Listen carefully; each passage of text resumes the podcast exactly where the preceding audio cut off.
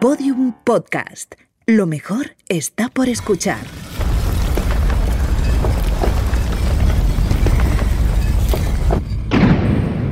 Dentro de la pirámide.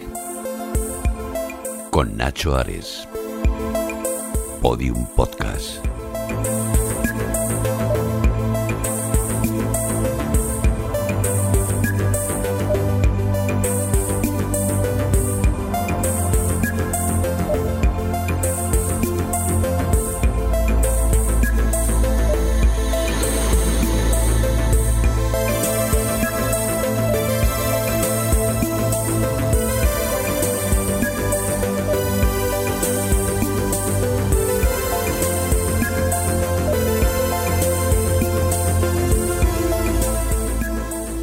Bienvenidos a Dentro de la Pirámide. Comenzamos un episodio más, en esta ocasión intentando viajar a una de las ciudades más enigmáticas y a uno de los hallazgos arqueológicos más increíbles de las últimas décadas y que por desgracia ha pasado desapercibido. En este nuevo episodio, como digo siempre, queremos dar la bienvenida a todos los que se suman en esta ocasión, a todos los que nos han descubierto a través de cualquier plataforma, a, cualquier de, a través de cualquier agregador de, de audio, aunque siempre recomendamos hacerlo por medio de la aplicación de Podium Podcast. Cada vez somos más seguidores, cada vez hay más interés por el mundo de los faraones y eso hace que cada vez pues seamos más grandes, ¿no? ¿no?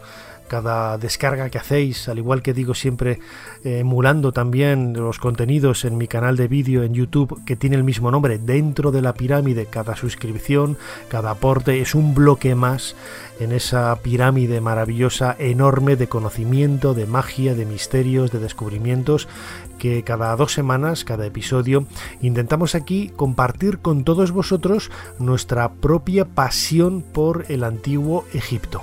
Y lo decía ahora, la ciudad de Tanis, en el Delta. Siempre que se habla de arqueología en Egipto, lo hacemos pensando en lugares eh, quizás más turísticos, más conocidos, como el Cairo, la antigua ciudad de Memphis, muy cerca, o más al sur, eh, Luxor, el actual Luxor, que fue la antigua Tebas de los faraones. Sin embargo, Egipto está repleto de ciudades, de aldeas, de poblados que tienen su eh, momento originario en el mundo de los faraones. Y la ciudad de Tanis, en el delta, en la zona más occidental del, del delta, es quizá una de las más desconocidas, pero también una de las que más secretos puede compartir con nosotros. Hasta allí vamos a ir acompañando las excavaciones que en la década de 1930 inició un francés, Pierre Montet, quizá el gran olvidado de la historia de la arqueología.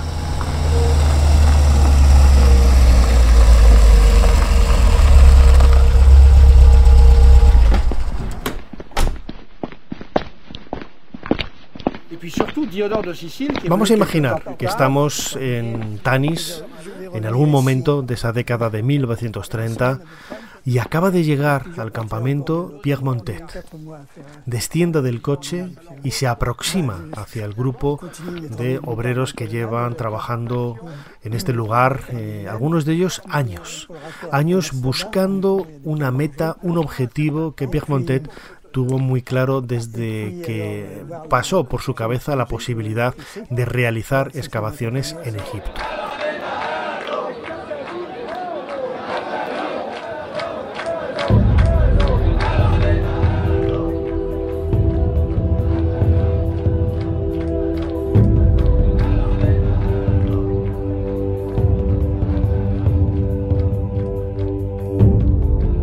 Pierre Montet había sido quizás uno de esos eh, estudiantes avanzados, uno de esos eh, estudiantes brillantes, eh, condicionado también por la propia educación que él recibió siendo niño en, Francia, pues no voy a decir que estuviera obsesionado, pero sí que tenía como una meta vital llevar a cabo algo que los arqueólogos ya ah, prácticamente se habían olvidado de ello, que era buscar la historicidad de la Biblia, algo que había marcado ¿no? un poco el devenir de los de la historia de la arqueología en el siglo XIX. Recordemos que había aventureros, exploradores como Henry Layard, que dejó absolutamente todo, el dinero de su familia, un trabajo eh, asegurado como abogado, como comerciante eh, con, Asia, eh, una fuente de dinero increíble realmente para olvidarse de, de todo y se dedicó única y exclusivamente a excavar en lo que hoy es Irak, buscando Nínive. Y de esta forma encontrar respuesta a muchas de las preguntas que gente como él, o en la sociedad tan conservadora de la Inglaterra de entonces, se hacía intentando buscar esa historicidad, ese elemento más real de la arqueología bíblica, de la historia del Antiguo Testamento sobre todo. Pierre Montet hizo algo parecido. En esta ocasión no buscaba eh, grandes eh, ruinas, buscaba realmente huellas del éxodo en Egipto.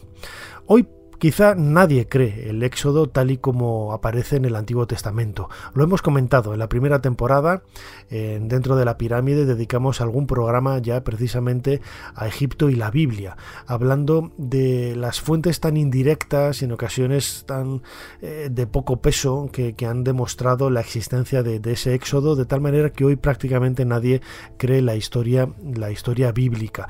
Sin embargo, nadie puede negar también que quizá ese trasfondo de realidad es lo que generó la aparición de una leyenda. Pues bien, eh, Pierre Montet eh, descubrió en el lugar en donde estaba excavando Tanis muchísimas esculturas de Ramsés II. Había una tradición de mucho peso en aquella época, de la primera mitad del siglo XX, que identificaba a Ramsés el Grande, Ramsés II, hacia el 1300 antes de nuestra era, con el faraón del Éxodo, con ese faraón que aparece en la Biblia, en el Antiguo Testamento, sin ser mencionado, lo recordemos, porque no se habla de Ramsés, se habla de el faraón, un título que puede ser adjudicado a cualquiera de los monarcas que a lo largo de los 3.000 años de historia de Egipto gobernaron sobre el trono de las dos tierras. En 1939, Monté pone al día las esculturas invioladas de los faraones de Tanis del inicio del primer milenio antes de Jesucristo, un descubrimiento de una importancia comparable a la de los tesoros de Tutankamón. Sin embargo, el nombre de Monté permanecerá durante mucho tiempo desconocido. Pierre Monté escribirá más tarde. Las excavaciones de Tanis han sido para mí lo contrario de las excavaciones de Biblos. En lugar de buscar huellas de los egipcios en el Líbano, se trataba de encontrar huellas de los asiáticos en Egipto. Monté está persuadido de que el paraje de Tanis oculta vestigios de las poblaciones semíticas instaladas en Egipto desde el siglo XVII antes de nuestra era y en particular rastros del pueblo hebreo. Él desea encontrar sobre el terreno el itinerario de los hebreos descrito por la Biblia.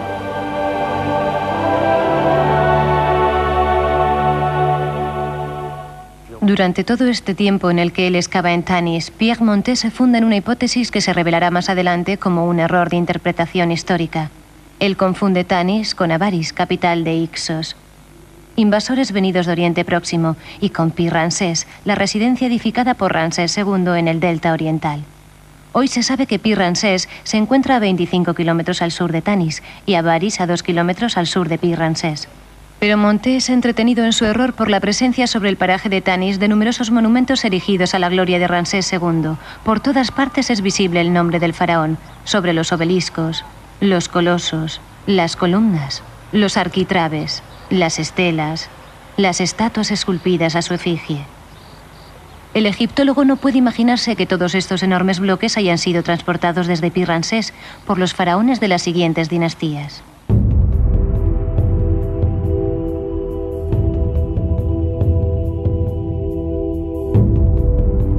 Los grandes hombres de la egiptología fue una serie de televisión, una coproducción con televisión española y la televisión francesa, realizada en el año 95 creo que fue, en la que podíamos ver la biografía de varios egiptólogos. Uno de esos capítulos estaba dedicado, como acabamos de escuchar en este fragmento, a la figura de Pierre Montet. Y lo que decía la voz en off eh, era absolutamente cierto. La figura de Pierre Montet quizá ha quedado a la sombra de Howard Carter y de otros grandes descubrimientos de la historia de la arqueología egipcia. Y sobran méritos para todo lo contrario, porque los hallazgos, como vamos a ver en este programa de Montet en Tanis, esas tumbas reales con reyes cuyas tumbas estaban repletas de, oro, de, de plata y objetos no solamente valiosos, sino también con una importancia desde el punto de vista histórico que vertió luz a los grandes enigmas que había en este momento de las dinastías 21 y 22, más o menos hacia el año 1000 antes de nuestra era, quizás todavía no ha sido eh, valorado como se merece.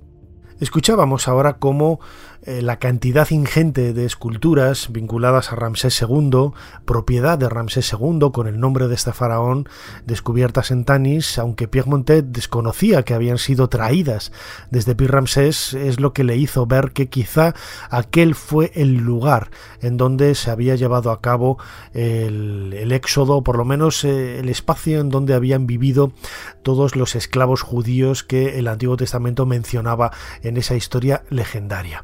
De todas esas figuras, y hay colosos realmente increíbles, hay columnas, hay piezas eh, hermosísimas, yo me voy a quedar con una, una que a mí me sobrecogió cuando la vi por primera vez, está en la actualidad en el Museo del Cairo, en una de las esquinas de la planta inferior de este museo de la Plaza del Tahrir, y es una imagen que mm, recuerda un poco una escultura criptográfica, una especie de jeroglífico gigante que tiene la forma de resolverse tan curiosa como los propios elementos que, la forman. Vemos un niño asiendo con la mano izquierda una palma, llevándose el dedo a la boca, eh, señal eh, en, la, iconografía egipcia de que estamos realmente ante la imagen de un niño, y detrás de él y por encima de la cabeza le protege el dios Horus, con un disco solar, el niño sobre la, cabeza. Pues bien, esta representación, esta representación quizás eh, aparentemente baladí, entre comillas, con toda la magia, con todo el significado que rodea a la, escultura, realmente adquiere un, valor eh, mucho mayor cuando descubrimos que es en realidad un criptograma del propio nombre de Ramsés II. El disco que tiene sobre la cabeza, todos sabemos que se dice Ra, Niño, el niño que representa a ese faraón de muy joven, apenas un crío, se dice Mes, que significa en, jeroglífico en lengua egipcia eh, nacido, el nacido también, ¿no? Y la palma que tiene en la mano izquierda, que podríamos pensar, ¿y por qué lleva una palma? ¿Qué es lo que aporta a esa imagen una palma? Realmente es un ideograma que completa el nombre del faraón, Su. Ramesu, Ramsés, es el nombre encriptado en esa figura, en esa escultura protegida por el dios Horus. Pues bien, este quizá es uno de los hallazgos más increíbles desde el punto de vista mágico que realizó Pierre Montet en, en, Tanis, una figura que, como digo, cuando yo la descubrí hace muchísimos años en un libro de Henry George Fisher hablando de eh, escritura y arte en el mundo faraónico me hizo abrir los ojos hacia una realidad que para mí en aquella época de juventud me pareció increíble, ¿no? Cómo los antiguos egipcios podían jugar con estos trucos para eh, crear mensajes ocultos en el arte.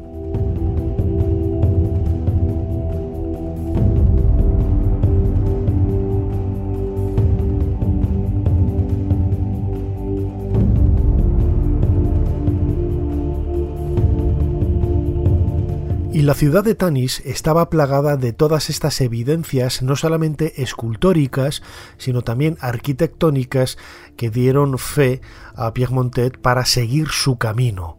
Le vamos a escuchar en la voz de Julio López, extraído de uno de sus libros, cómo era la interpretación que él hacía de uno de esos, eh, de esos espacios templarios, de esos santuarios que él encontró en la ciudad de Tanis.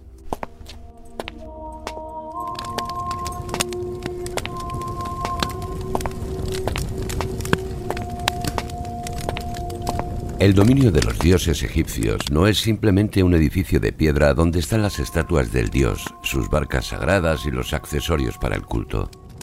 Es un terreno generalmente de forma rectangular donde la superficie puede variar desde menos de una hectárea hasta más de 20, rodeada por cuatro sólidos muros de adobe, tan altos que desde el exterior ni siquiera puedes ver la cornisa de los pilonos del templo o el piramidión de los obeliscos.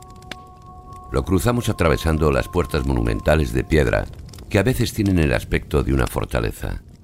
El visitante se encuentra entonces en un patio a menudo poblado de esfinges, estatuas y lleno de capillas. Tiene ante él el templo propiamente dicho, que a su vez enmarca otros edificios como viviendas, escuelas, talleres o almacenes. Este conjunto no es único en toda la ciudad. Las viviendas se agrupan por vecindarios, llegando a rodear al templo en su totalidad. No es extraño que una ciudad tenga a menudo varios espacios sagrados. Por lo tanto, para el arqueólogo es una tarea fundamental cuando explora una ciudad de época faraónica, el localizar su perímetro y fijar los ángulos anteriores y exteriores, sus puertas y las vías de acceso.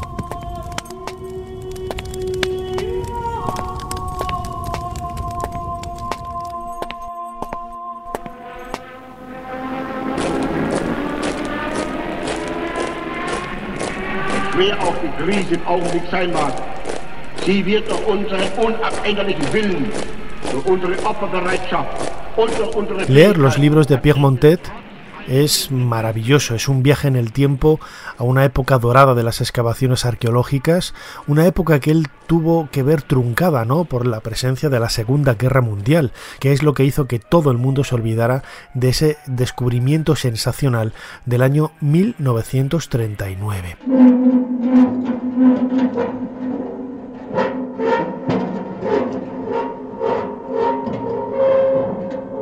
Pero la magia que rezuman las páginas de, sus libros, no solamente de él, sino de algunos de sus eh, contemporáneos, como George Guayon, es quizá la evidencia más clara de la fuerza que tenía la ciudad de Tanis en la antigüedad y sobre todo en la época de la excavación.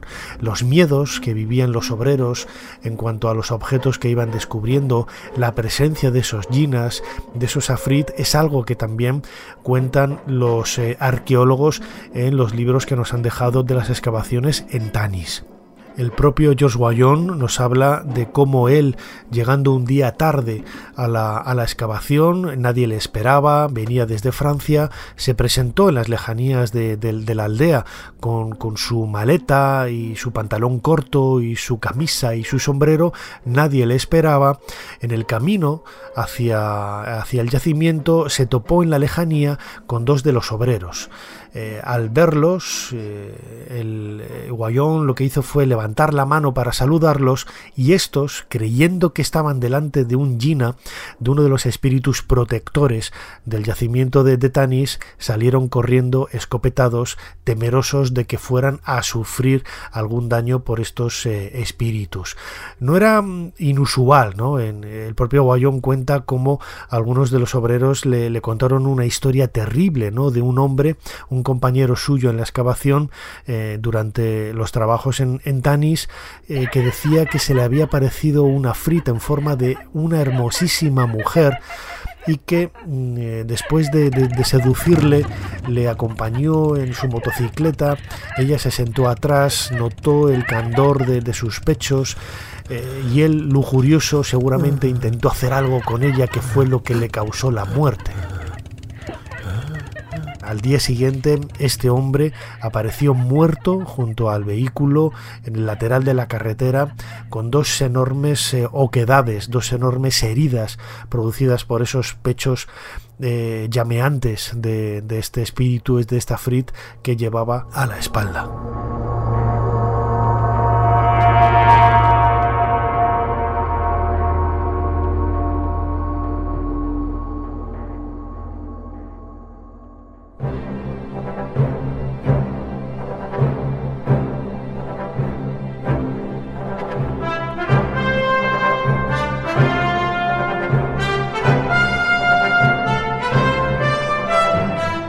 Es el mejor excavador de Egipto. Solo les presto servicios intrascendentes. El contratista embaucó a todos los excavadores del Cairo. La excavación es enorme. Solo contratan músculos y pagan una miseria. Es como si hubieran vuelto los faraones. ¿Cuándo encontraron la cámara de mapas? Hace tres días. Todos tienen menos cerebro que un mosquito, excepto uno. Ese es muy listo. Es un arqueólogo francés. ¿Cómo se llama? Le llaman Belloc.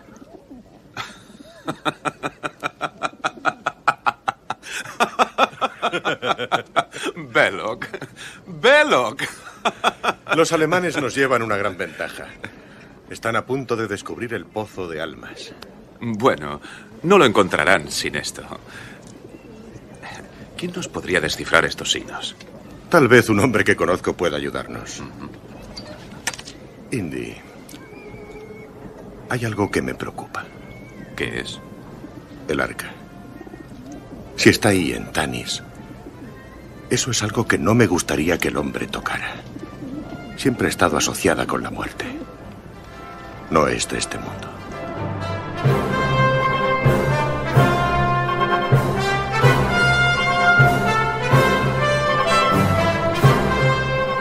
La presencia de espíritus, de, de de, de afrits, de elementos de la naturaleza más negativa que protegieran el yacimiento de Tanis no es algo extraño o anómalo si lo comparamos con otras leyendas que también se han visto vinculadas con esta ciudad de, de la dinastía 21-22. Em, acabamos de escuchar un fragmento de la película Indiana Jones en busca del arca perdida, la primera de, la serie de Indiana Jones del año 1981, en donde Steven Spielberg, eh, judío, con esa tradición también que había crecido desde niño en su entorno familiar y en ese conocimiento, o en esa búsqueda, mejor dicho, en ese anhelo de corroborar que una leyenda pudiera tener un, trasfondo de, verdad, eh, puso como espacio en el Valle del Nilo, en el lugar en donde estaba escondida el arca de la alianza, la ciudad de Tanis. Eh, lógicamente, en aquella época, la década de los 30, donde se desarrollan las aventuras de Indiana Jones, estaría precisamente excavando mm, Pierre Montet, pero no aparece en la película, aparecen los nazis, ¿no? que son los que están buscando eh, con denuedo la existencia, o mejor dicho, la ubicación final de este, de este arca.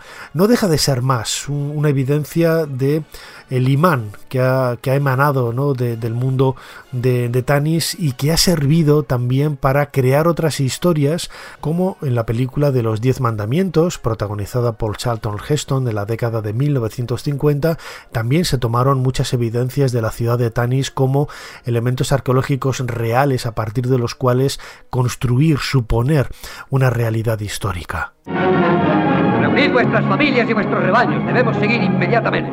¿A dónde? ¿Ahogarnos en el mar? ¿Cuánto durará el fuego para que se retire el faraón?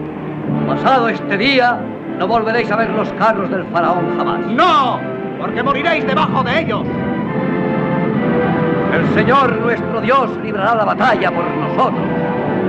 Admirad el inmenso poder del Señor.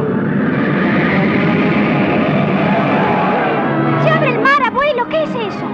Dios separa las aguas con la fuerza poderosa de su aliento. Condúcelos por en medio de las aguas. Hágase su voluntad.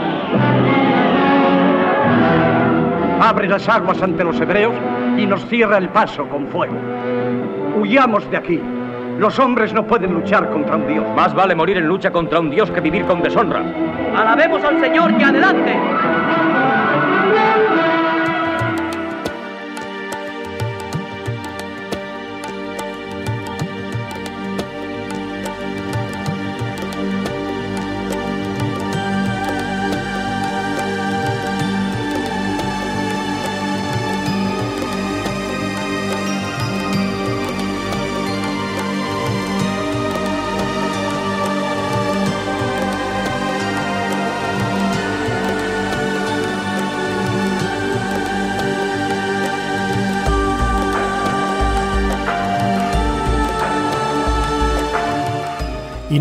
La ciudad de Tanis no era el Apir Ramsés que supuestamente pudo haber sido la ciudad de, la Biblia, no era esa capital construida por Ramsés II.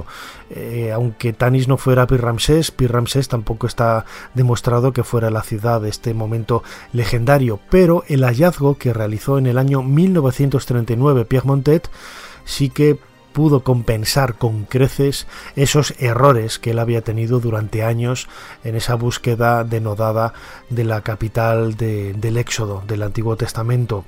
Las tumbas reales de Osorcón II, de Psusenes I, de Sesón III, todos ellos faraones de la, de la vigésimo primera y de la vigésimo segunda dinastías.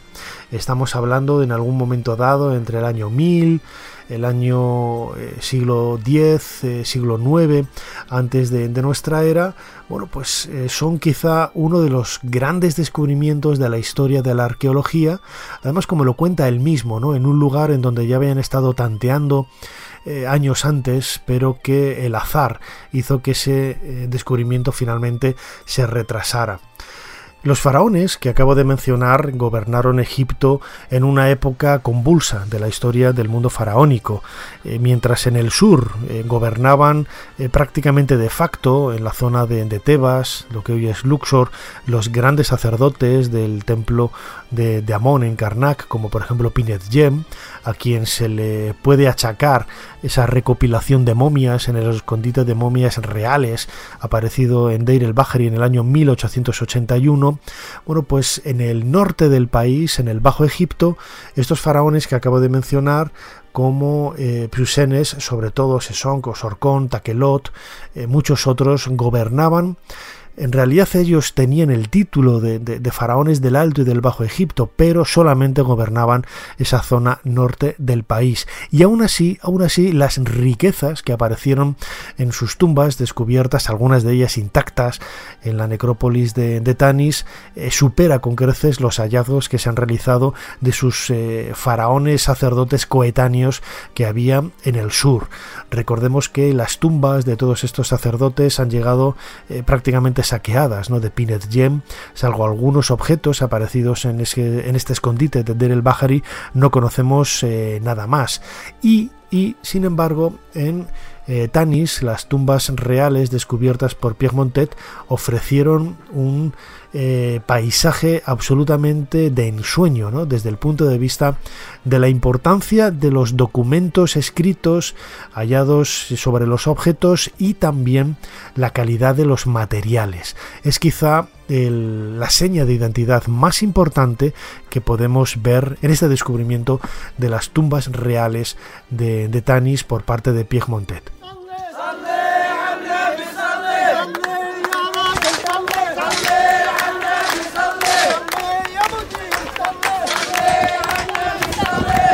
El descubrimiento de las tumbas reales pertenecientes a las dinastías 21 y 22 fue el gran acontecimiento de nuestra undécima campaña en 1939. Tuvo lugar en un sector que nos era familiar, cerca del templo, entre el ángulo sudoeste del primer pilono, el muro de Susenes y el sector meridional del lado oeste del recinto. Ya habíamos trabajado en la parte alta de este mismo lugar en 1931, limpiando junto a la puerta monumental, muy cerca de allí, algunas casas de ladrillo. Estaba muy cerca de lo que hicimos al comienzo de nuestras investigaciones, aunque no volvimos allí hasta mucho tiempo después. Estuvimos muy cerca de lo que habíamos descubierto al comienzo de nuestra investigación. Lo que no se supo hasta mucho más tarde, porque encontramos este año a dos metros de la tumba 5 el sarcófago olvidado hace nueve años por uno de nuestros trabajadores. Era necesario delimitar el espacio, concretar los muros del templo y despejar los escombros de granito. Solo después de este trabajo pudimos reanudar la excavación, pero en el lado opuesto, con la exploración de casas que bordeaban el templo. Precisamente, siguiendo esas casas, descubrimos al fin la necrópolis.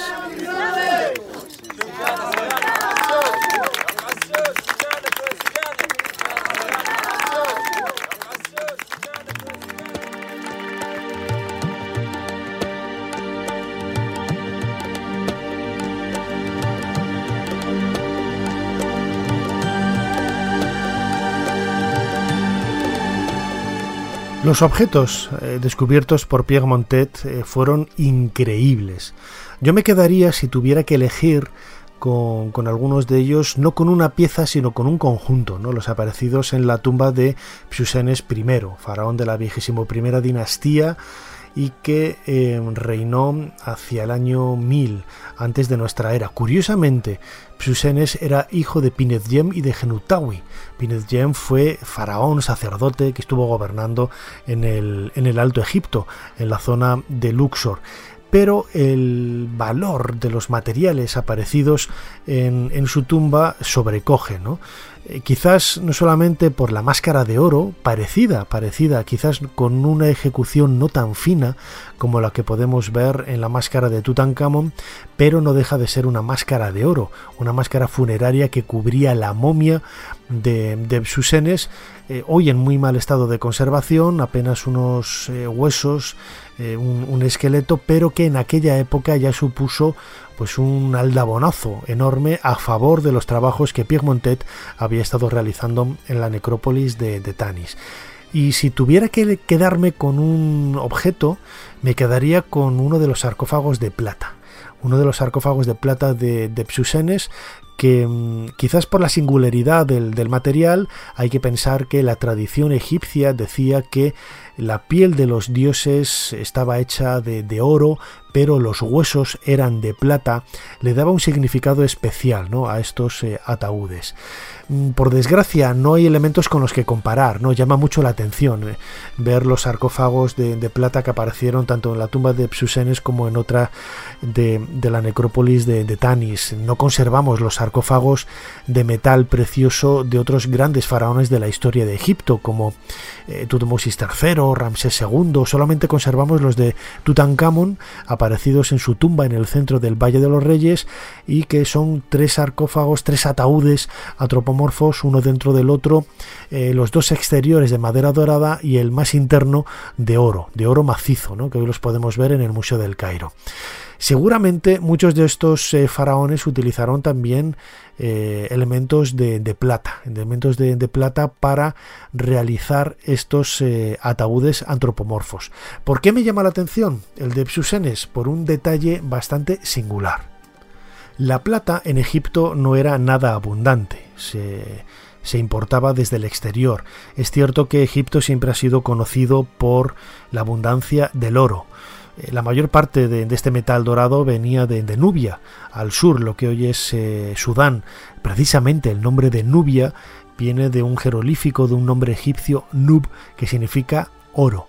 De ahí el, hecho de que este país fuera denominado como tal, el país del oro, porque precisamente había muchas canteras, muchas minas, mejor dicho, de este metal y era uno de los eh, de las fuentes de ingresos de oro más importantes en la historia de Egipto, hasta tal punto de que ah, en la correspondencia real conservada en las cartas de Amarna, en el reinado de, de Akenatón o de su padre Amenofis III, algunos reyezuelos de la franja de Sirio-Palestina, hablando con el soberano, con el faraón de las dos tierras, le pedían que les mandaran pues estatuas de oro, figuras de oro, porque ellos entendían, según los comentarios que corrían entre otros reyezuelos de, de la época, que en Egipto el oro era tan abundante como el polvo en el desierto. Esta frase es literal, sacada de una de esas cartas de la correspondencia de, los faraones en, aquella época. Pero, sin embargo, la plata, la plata es mucho más difícil de encontrar. Por ejemplo, si a mí me preguntaran eh, por joyas de, de plata en el antiguo Egipto, tendría que decir que salvo las de Tanis, eh, tampoco soy un experto en, joyería, ¿no? Pero me costaría encontrar eh, objetos realizados de este material. Una de las incrustaciones del respaldo de, de Tutankamón, el vestido de Angesenamon, eh, está hecho de plata, ¿no? Y es precisamente su presencia lo que lo convierte en algo extraordinario.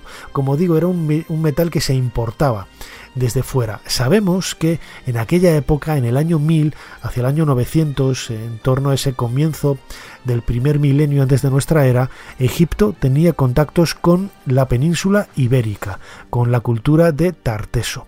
Pues seguramente la plata del ataúd de Psusenes provenía de España, de la península ibérica.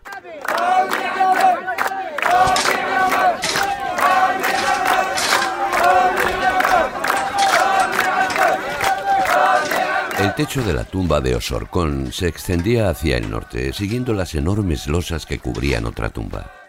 Tardamos unas dos semanas en despejar la cubierta de un edificio de piedra caliza de 6,5 metros de ancho, a lo largo de 11 metros, sobre el que descansaba en su lado este una especie de apéndice de 3 por 4 metros. Hacia el oeste aparecieron losas de granito que se hundieron, las losas que formaban la cubierta del edificio de caliza eran de altura desigual y parecían una escalera monumental. Las juntas habían sido taponadas cuidadosamente con argamasa. No vimos ninguna grieta ni señales de manipulación. La única forma de entrar en la tumba, que por lo dicho hasta ahora se presumía inviolada, era alejar esas losas unos cuatro metros. En su lado oriental parecían cubrir un pozo o una pequeña cámara anexa. La losa exterior fue empujada hacia la arena. La segunda losa se partió por la mitad. Por un momento se creyó que la tumba había sido violada, pero la grieta se explicó de forma natural por el hecho de que los extremos de la piedra estaban sobre las paredes y la entrada en el interior del pozo que no ofreció la misma resistencia.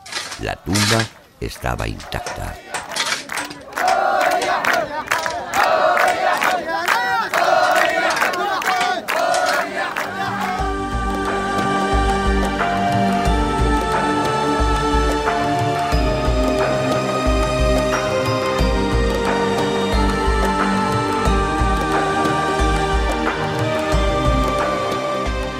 Se transmite en las palabras de Pierre Montet, eh, sacada de uno de sus trabajos sobre las publicaciones de, de Tanis, que acabamos de escuchar en la voz de Julio López, se transmite, como digo, la emoción que debió de, correr por las venas, los nervios de todos los componentes de ese equipo arqueológico francés que en la década de 1930, a finales, en el año 39 y ya a mediados de los años 40, después de la Segunda Guerra Mundial, retomando los trabajos en, en esta necrópolis, eh, consiguieron dar con uno de los mayores tesoros de la historia de la arqueología, que siempre, por desgracia, ha estado a la sombra del descubrimiento de, de Tutankamón, realizado en los felices años 20, en una época de paz, en una época de, bonanza económica, en donde los medios se hacían eco de todo lo que sucedía en, Egipto y donde se aprovechó también una campaña mediática importante para poder eh, dar a conocer los tesoros aparecidos en la tumba del faraón niño en el Valle de los Reyes.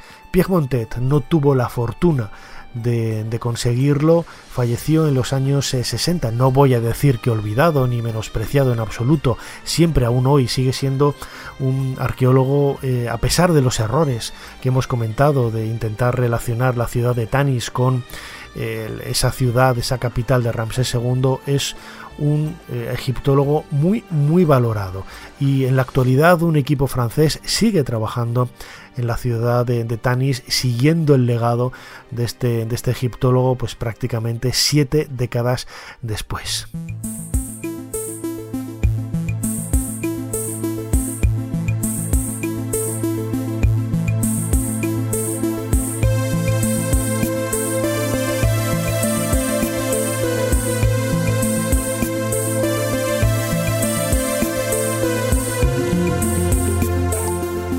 Merecía la pena, me hacía ilusión retomar el trabajo o el recuerdo, mejor dicho, de la figura de Pierre Montet para darla a conocer. Me lo había pedido a través de Facebook hace mucho tiempo José Andrés González eh, Pedraza, a quien le doy las gracias desde aquí por haberme reabierto los ojos a una historia increíble de la arqueología y que por desgracia, como comentaba ahora, siempre ha sido dejada de, de lado en favor de otros grandes hallazgos, no solamente Tutankamón, sino por ejemplo el traslado de los eh, templos de, de, de Nubia, el descubrimiento del escondite de Der el Bahari que hemos comentado, otras tumbas en el Valle de los Reyes, etc. Pierre Montet se lo merecía y los faraones de Tanis desde luego que también.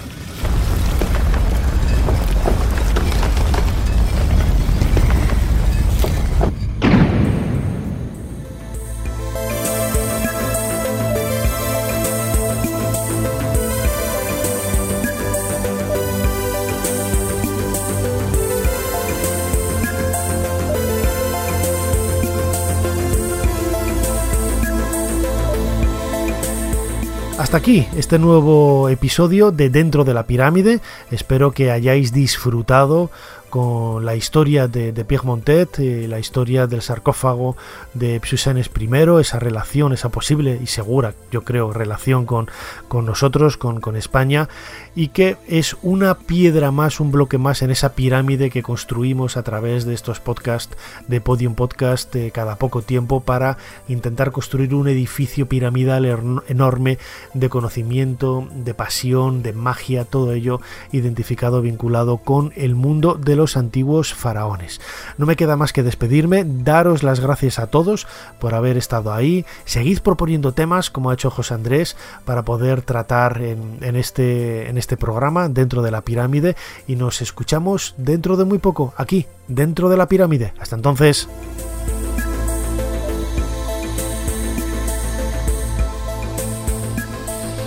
Dentro de la pirámide, con Nacho Ares.